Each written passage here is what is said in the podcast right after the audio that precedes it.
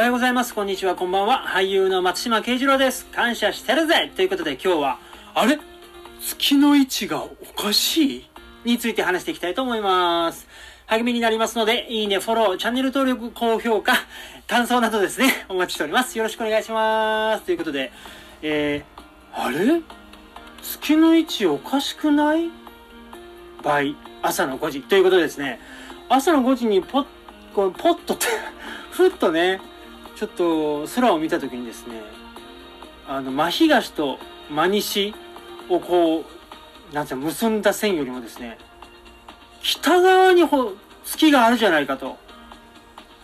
えっ？と、え、北半球ですけど日本みたいな。北半球ってことはですね、南側に見えないとおかしいんですよ。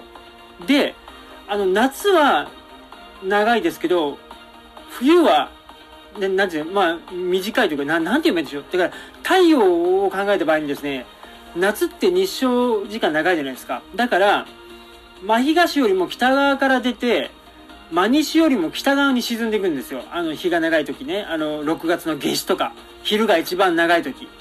ね。で、逆にその冬至、あの、昼が短い時、夜が長い時は、真東よりも南側から出て、真西よりも南側にちょっと沈んでいくんですよ。ね？だからその、昼と夜が同じ時間っていうのが春分の日、秋分の日ですよね。は、だから大体こう、真東から出て、南を通って真西に沈んでいくわけです。で、こう朝の5時にですね、パッて見たときに、どう見てもこれ北側にあるなって思ったんですよ。おかしいと。だってもうこの時期、秋分の日寝すぎて、もう冬至に迫ってきてるのに、おかしい。北側にあるのは絶対おかしい。まあ、100歩ずって夏ならまだしも、いやでもこれはおかしいぞ。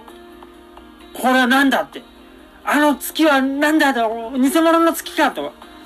なんか、俺は騙されてるのかみたいなね。思って僕はね、もう、バーって Google 先生で調べましたよ。いろいろ月について。月の位置おかしいみたいなね。したらこう2010年ぐらいからいろんな人が月がおかしいおかしいって言ってるんですよ。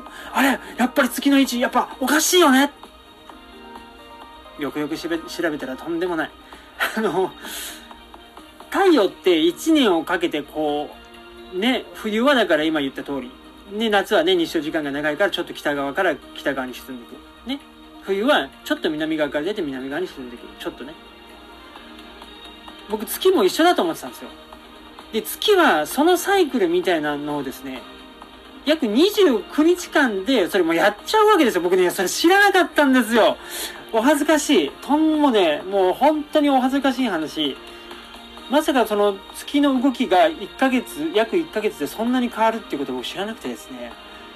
いやー、恥ずかしい。ね、東から登って西に沈んでいくっていうのは、なんとなく分かってたんですけど、そのちょっと北側から出て、ちょっと北側に沈んでいくっていうね。で、ちょっと南側から出て、南側に、ちょっと南側に沈んでいくっていうのは、もう季節、もうだ太陽がそうだからって僕思い込んでたんですよ。でもね、そんなわけないんですよ。だって太陽と月は違うんだから。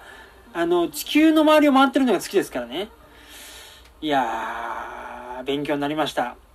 ね、だからその、例えば今日11月4日はですね、だから月が14時間ぐらい出てるんですよ。うん。で、で、もうあと2週間後ぐらいになると、あの、月が出てる時間っていうのが9時間半とかですかね。ね、だからその1ヶ月なんてそんなにこう、月の出てる時間が変わるって僕、初めて知りました。皆様ね、知ってましたかね？